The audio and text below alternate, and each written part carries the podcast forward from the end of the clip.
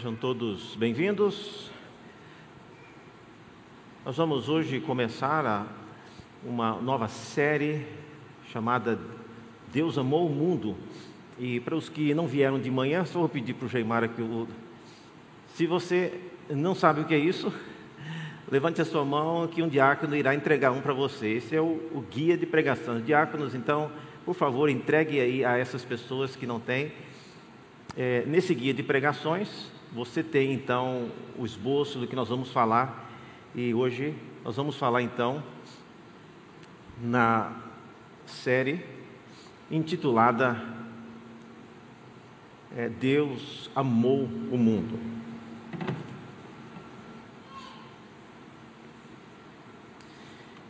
Como nós vimos pela manhã, uma das razões por que vamos fazer isso é uma tentativa de repensar a maneira como nós olhamos para o mundo. Então, essa série está no guia de pregações, na página 29. Você encontra o texto, encontra tudo o que está relacionado a essa pregação de hoje.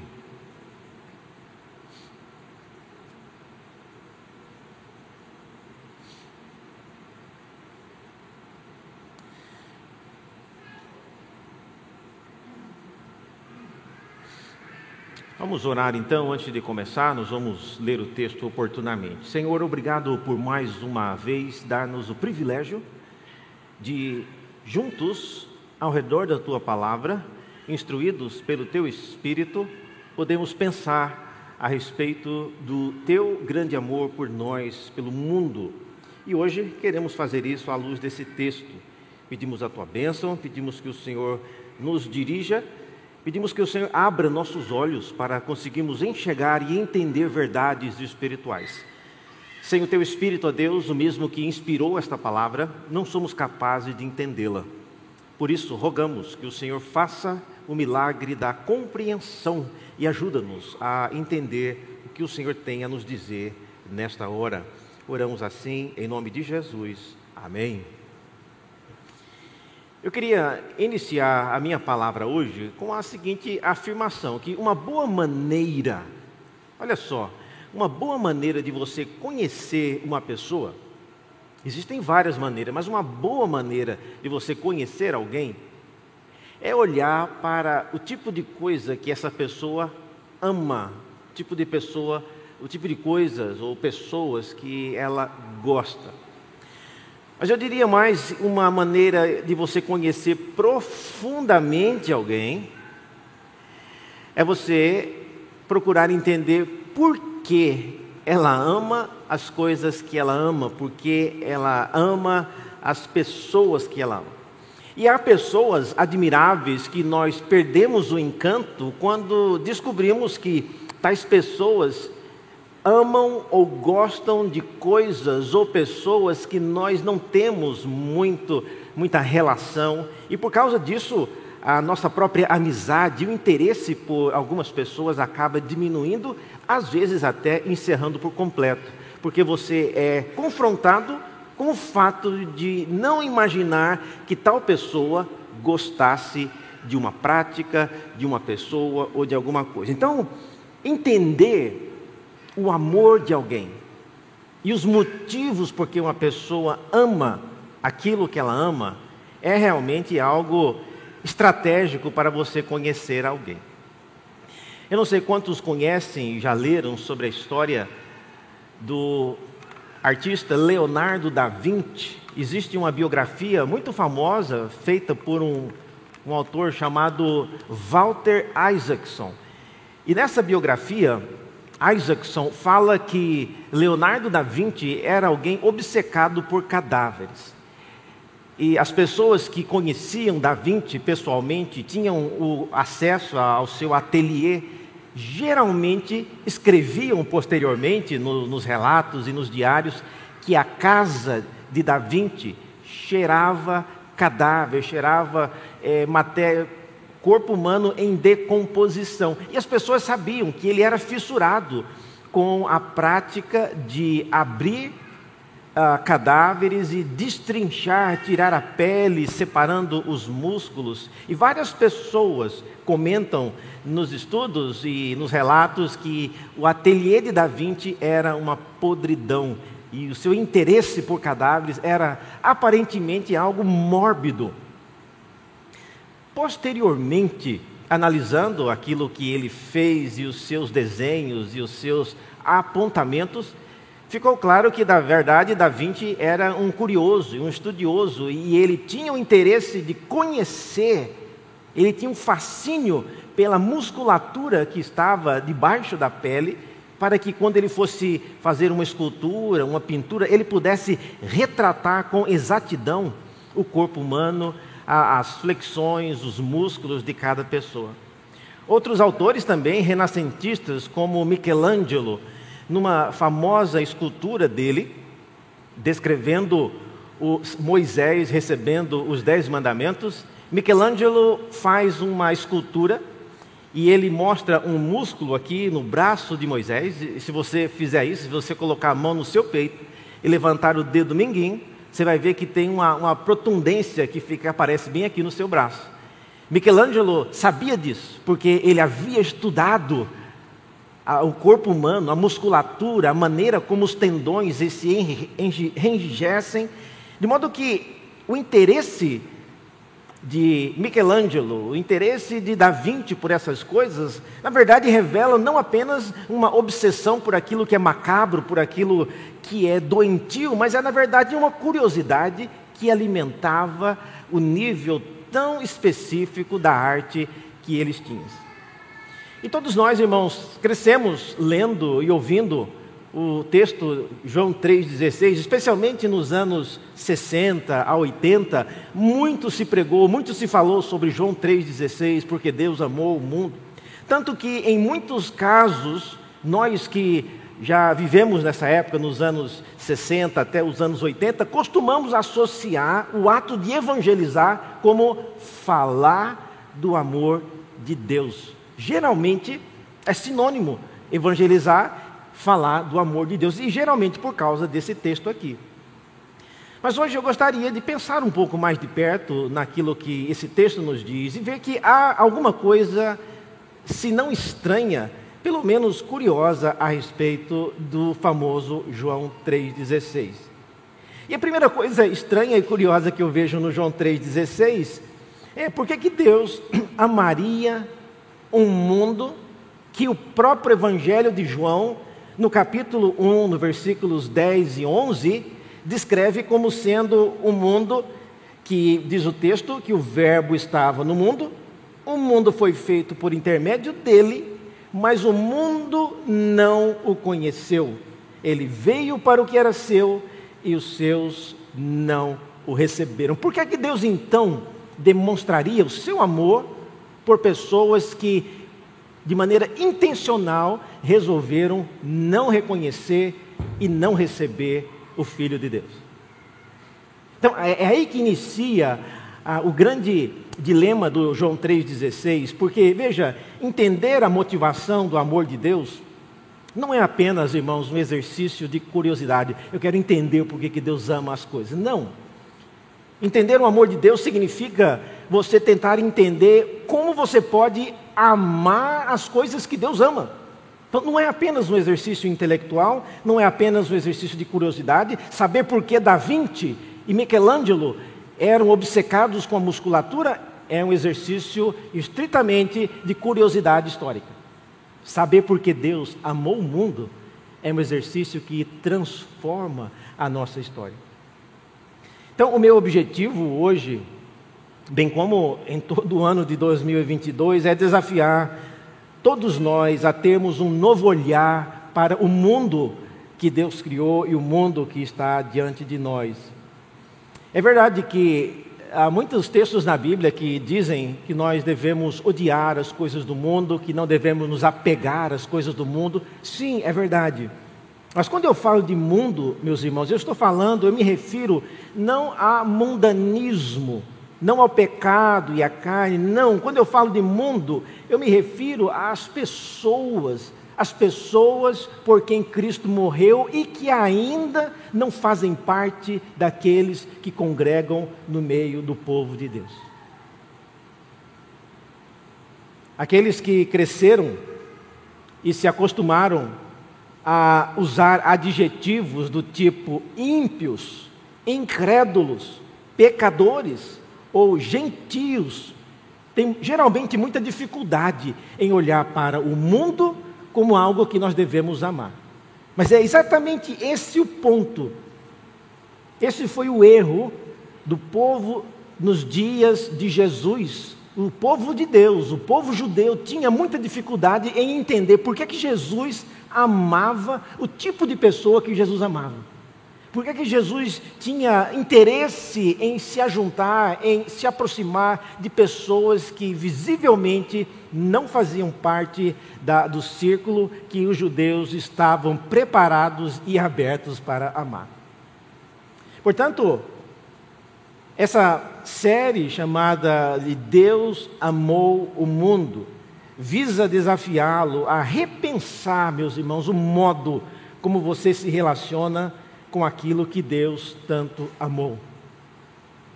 Se você tem alguém que é muito amigo seu, alguém que você tem muita intimidade no trabalho, ou um parente, e você sabe que essa pessoa ama profundamente alguém ou alguma coisa, é estranho que você, sendo amigo, sendo próximo, aborreça por completo daquilo que aquela pessoa ama. Então, amar as coisas que as pessoas que temos apreciação e proximidade amam é um gesto de comunhão. E veja, eu não estou dizendo que nós somos capazes de entender por que Deus ama aquilo que Ele ama. Mas a minha busca é tentar refletir naquilo que está nas Escrituras como sendo justificativas e exemplos do motivo porque Deus ele amou o mundo que nós geralmente não temos muita apreciação. Eu trabalho na região do centro durante a semana e às vezes nós que trabalhamos por ali vemos a decadência humana ilustrada na, no declínio moral, no declínio da maneira como o ser humano é tratado e como o ser humano trata o próximo é algo que gera às vezes irritação, gera descrédito nas pessoas e o sentimento inicial é realmente de repulsa. Mas eu queria nessa noite e, e nesse ano, desafiá-los a ter um novo olhar para o mundo, um novo olhar para aquilo que a Bíblia diz que Deus amou de tal maneira. Veja o texto então, o famoso João 3,16, e vamos ler a partir do versículo 14. É dito assim que, e do modo porque Moisés levantou a serpente no deserto, assim importa que o filho do homem seja levantado, para que todo o que nele crê tenha a vida eterna. Porque Deus amou o mundo de tal maneira que deu o seu filho unigênito, ou seja, o único filho, para que todo o que nele crê não pereça, mas tenha a vida eterna. Olhando para esse texto, então, veja algumas razões que eu queria propor para entendermos por que, que Deus ama o mundo que geralmente nós naturalmente não somos inclinados a amar. Primeira razão que eu apresento, então, tem a ver com o filho. Primeira razão porque Deus ama o mundo é por causa do seu filho. Vocês viram aí que a primeira ação associada com o amor de Deus é a ação, diz o texto, de que ele deu o seu filho. Por isso que o amor de Deus está relacionado com o filho. Agora, é, é bom a gente pensar, irmãos, os textos na Bíblia, eles não são textos como se fossem uma lista telefônica. Alguma coisa estava acontecendo, alguma coisa estava é, se passando quando essas palavras foram proferidas. No caso aqui de João 3,16, isso aconteceu quando um famoso judeu decidiu visitar Jesus durante a noite e foi numa conversa com esse homem chamado Nicodemos que o assunto escalou e caminhou para aquilo que nós lemos no famoso João 3,16. Embora aquilo que é dito aqui no João 3,16 não seja aplicável somente a Nicodemos, mas nós não podemos nos esquecer que o assunto surgiu por causa das dúvidas, por causa do interesse que Deus tinha em se comunicar com Nicodemos. Então, essas palavras, elas foram originalmente dirigidas a Nicodemos, e foi ele quem teve o privilégio de ouvir isso pela primeira vez, de ouvir essa argumentação, e o relato depois vocês podem ler desde o início do capítulo 3, ele entendeu muito pouco. Talvez nós hoje, tendo o privilégio de ler todo o Evangelho de João, tenhamos até uma percepção mais completa daquilo que Deus estava falando. E por falar nisso, do que Deus estava falando, uma outra pergunta importante para interpretarmos esse texto é saber qual era o assunto que estava sendo tratado quando esse texto apareceu nas Escrituras. Às vezes você pega uma conversa pela metade, você ouve alguém em casa, você chega e, e ouve alguém falando alguma coisa e, e, não entende exatamente o que estava acontecendo. A mesma coisa aqui, o que, é que estava sendo dito quando essas palavras foram mencionadas? Na conversa com Nicodemos, o, o ponto aqui que eles vinham falando era a respeito de um episódio no Antigo Testamento, quando Deus disse a Moisés para levantar a serpente de bronze no deserto. Veja em Números, no capítulo 21, versículos 8 e 9, é a ocasião quando essa chamada é, serpente de bronze foi levantada no deserto. E é por causa desse assunto que o João 3,16 aparece. Veja só então o que diz Números 21, 8 e 9. Diz que o Senhor disse a Moisés: Faça uma serpente e coloque-a sobre uma haste. Quem for mordido e olhar para ela, viverá. E Moisés fez uma serpente de bronze e a pôs sobre uma haste. E quando alguém era mordido por uma cobra, se olhava para a serpente de bronze, ficava curado. Mas qual é o significado disso, irmãos? Os irmãos que talvez não se lembrem do que estava acontecendo aqui, o povo havia reclamado da distância e das dificuldades que eles estavam enfrentando na jornada para a terra prometida, e eles comentaram isso entre eles, mas Deus ouviu o comentário e se irritou profundamente, e diz a Bíblia que Deus mandou que serpentes viessem picar as pessoas que haviam ah, comentado, haviam eh, se irritado com aquilo que Deus havia feito. Muito interessante isso, porque se aparecesse alguém picado de cobra, podia saber, era um reclamador. E se ele quisesse ser curado, ele tinha que vir a público. Então, ou ele morria com vergonha de tornar pública a sua reclamação, ou ele se humilhava e vinha diante de todo mundo e olhava para esse objeto que foi, por ordem de Deus, criado. Era uma, uma estaca e nessa estaca havia uma serpente esculpida, uma serpente de bronze. A serpente é o significado dela é porque eram as serpentes que vinham picar o povo. Agora, uma coisa estranha e difícil de entender é por que, é que Deus simplesmente não interrompeu a, o ataque das serpentes? Por que, é que ele manteve o ataque das serpentes, mas criou um antídoto e o antídoto não, não era algo que os filhos de Israel tomavam uma poção ou algum tipo de solução que eles passavam no corpo para enxotar as serpentes. Não. Eles continuariam sendo picados, os que reclamassem. Mas eles deveriam então vir e olhar para aquele símbolo e aí seriam curados. Quando nós lemos então esse, essa conversa de Jesus com Nicodemos, ele menciona exatamente isso.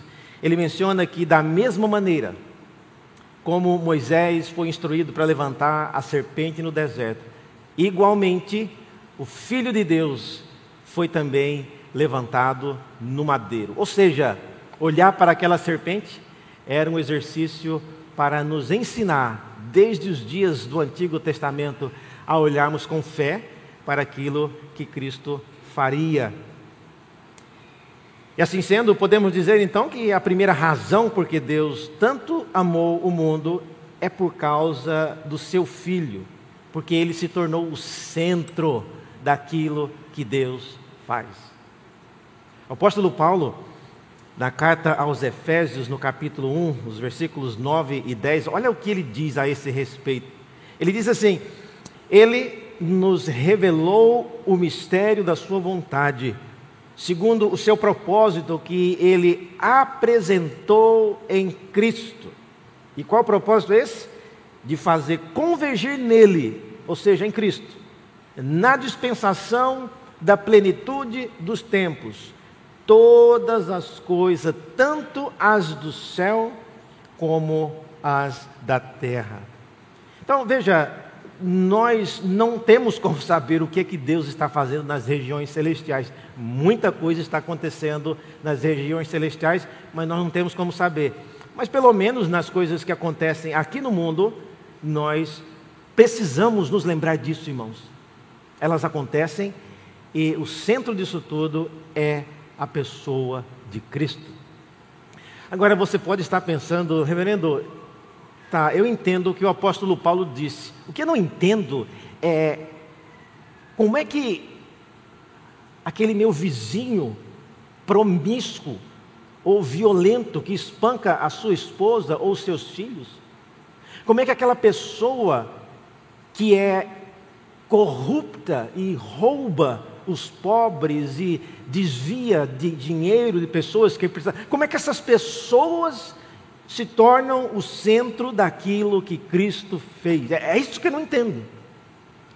Algumas coisas podem ser que se cumprem naquilo que o apóstolo Paulo fala, de que todas as coisas se convergem em Cristo. Mas e quando nós tratamos de situações assim? Como, como entender situações assim como sendo parte daquilo que Deus está fazendo. Irmãos, a, o mundo e a criação é, sem dúvida, parte daquilo que Deus faz. E, e, e o projeto de Deus, como nós vimos hoje pela manhã na pregação da, do reverendo Wellington, vai muito além daquilo que acontece em nossos dias. E precisamos olhar dessa maneira para aquilo que nos rodeia. É isso que nos dará perspectiva. Quando você olhar então para alguém, uma pessoa corrupta, roubando o pobre, uma pessoa violenta, espancando os seus filhos ou a sua mulher, é lógico que ele precisa ser denunciado e ir para a cadeia, mas mesmo assim, apesar de todas essas coisas, você está olhando para alguém criado à imagem e à semelhança de Deus. E essa glória não pode jamais ser apagada da nossa mente.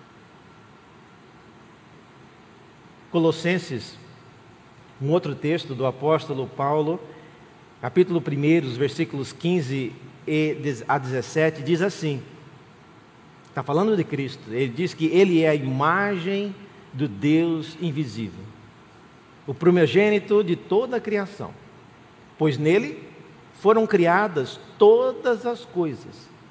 Todas as coisas. Aquele corrupto, aquele homem violento que espanca a sua mulher e seus filhos, todos eles foram criados.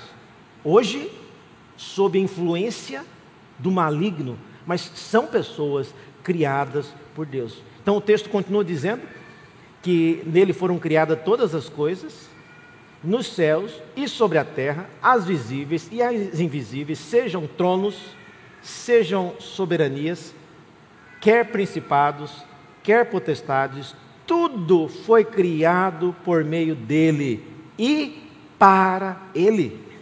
E antes, e ele é antes de todas as coisas, e nele tudo subsiste. Então veja, a maneira como o apóstolo Paulo olha para o mundo e as coisas que envolvem-nos é, de certa maneira, moldada e colocada sob perspectiva diante daquilo que Deus faz.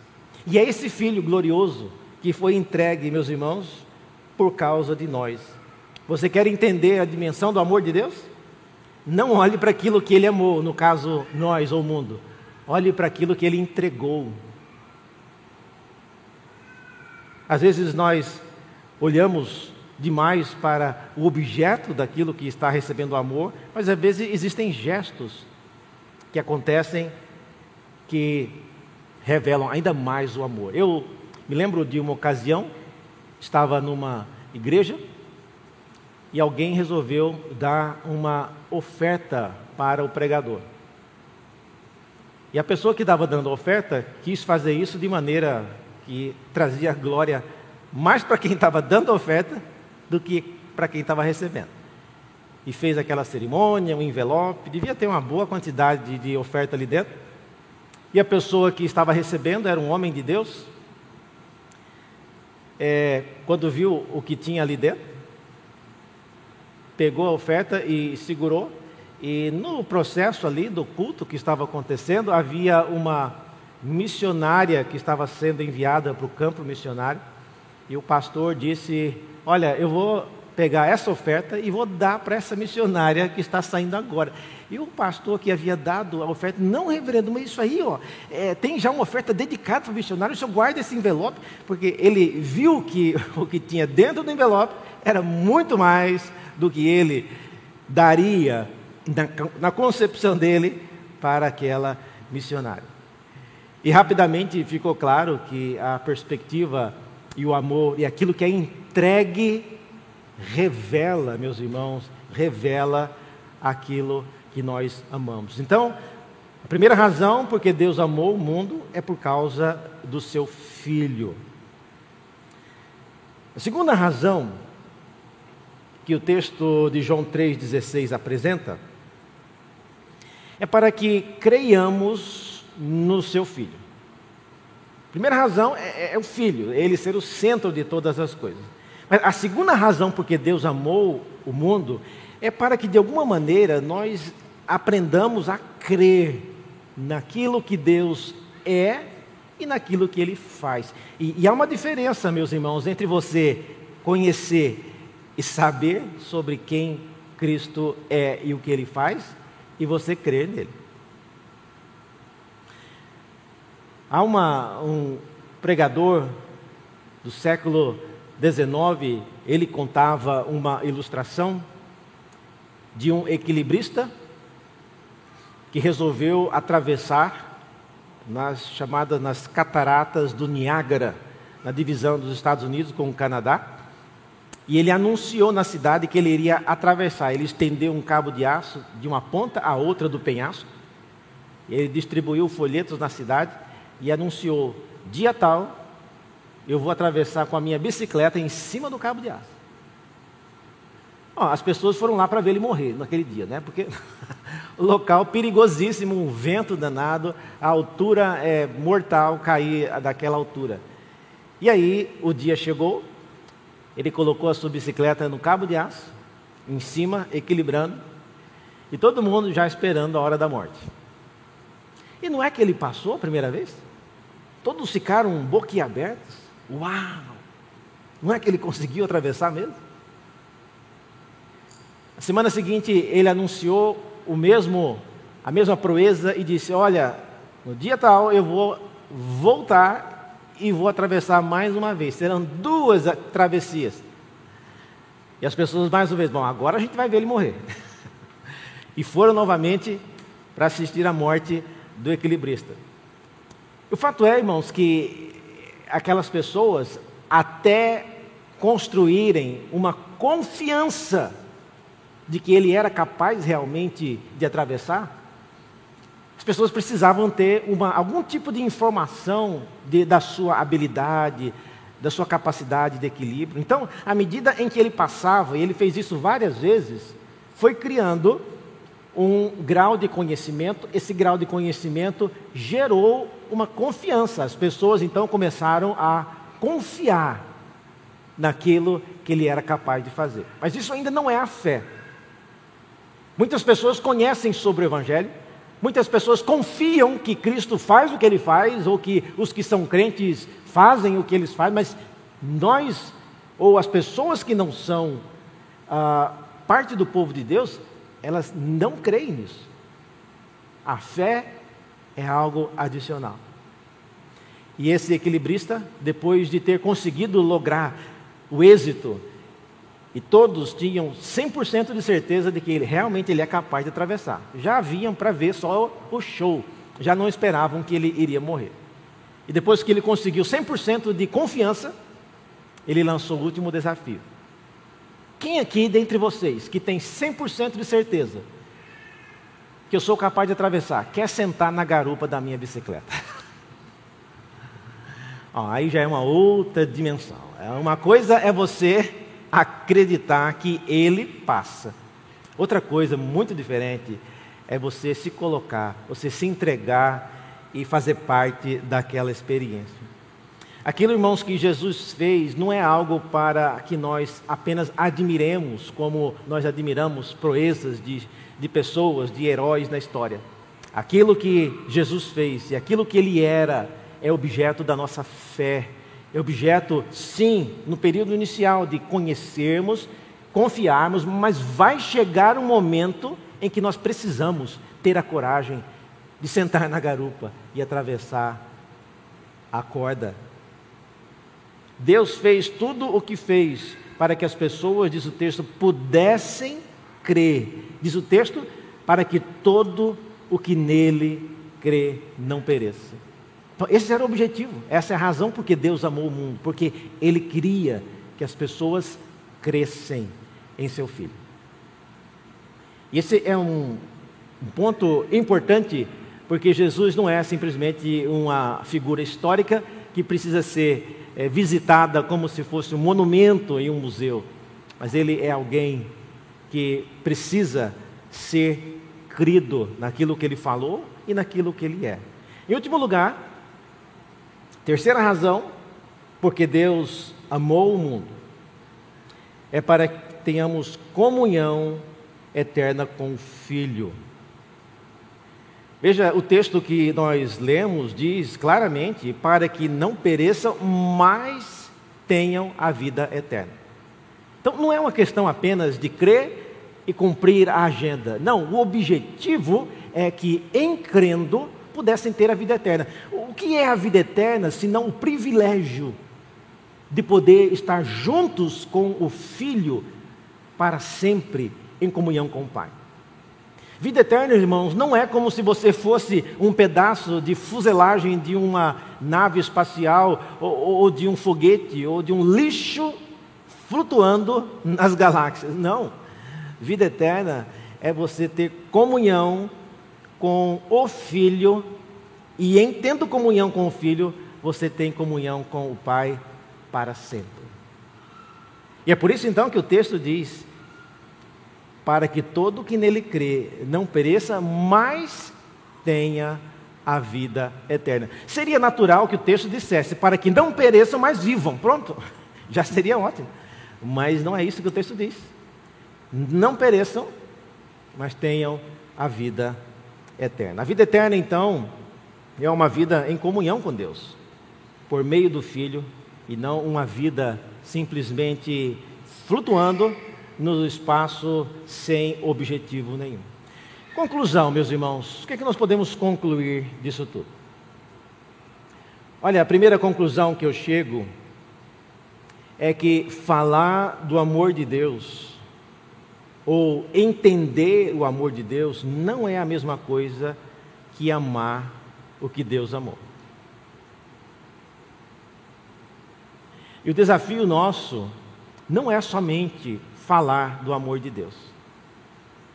Nós falamos e nós entendemos e nós procuramos conhecer o amor de Deus para poder amar as coisas que Ele amou. É essa a finalidade. E a pergunta-chave que devemos fazer é: Reverendo, eu tenho que amar aquilo que Deus amou? Ou basta entender o amor de Deus e explicar para outros? Eu preciso amar as coisas que Ele ama?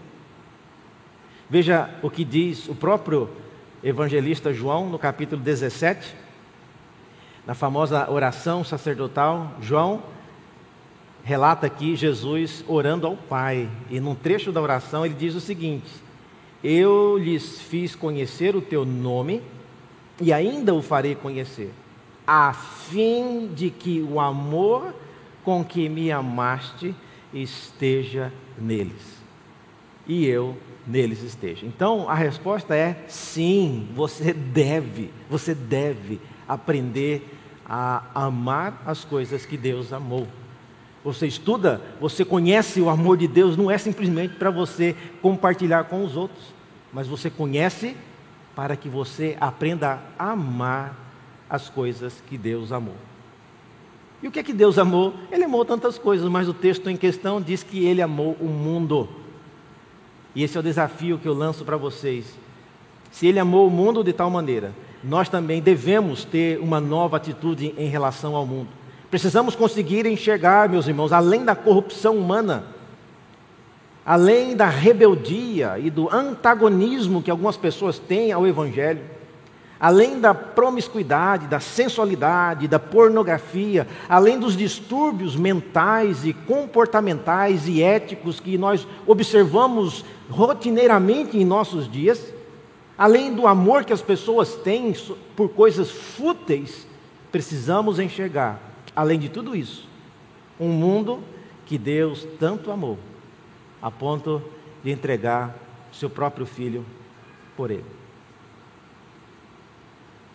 Deus, irmãos, não quer que nós falemos do seu amor apenas. Ele quer que você ame as coisas que ele amou.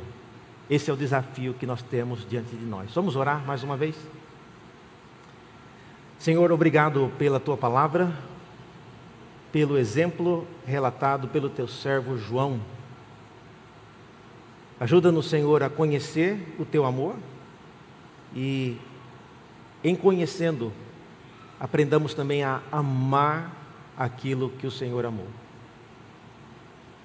Tira de nós, ó oh Deus, as barreiras que nos impedem de demonstrar compaixão, interesse por pessoas que não fazem parte do nosso círculo de convívio com as quais temos prazer em conversar, em dialogar.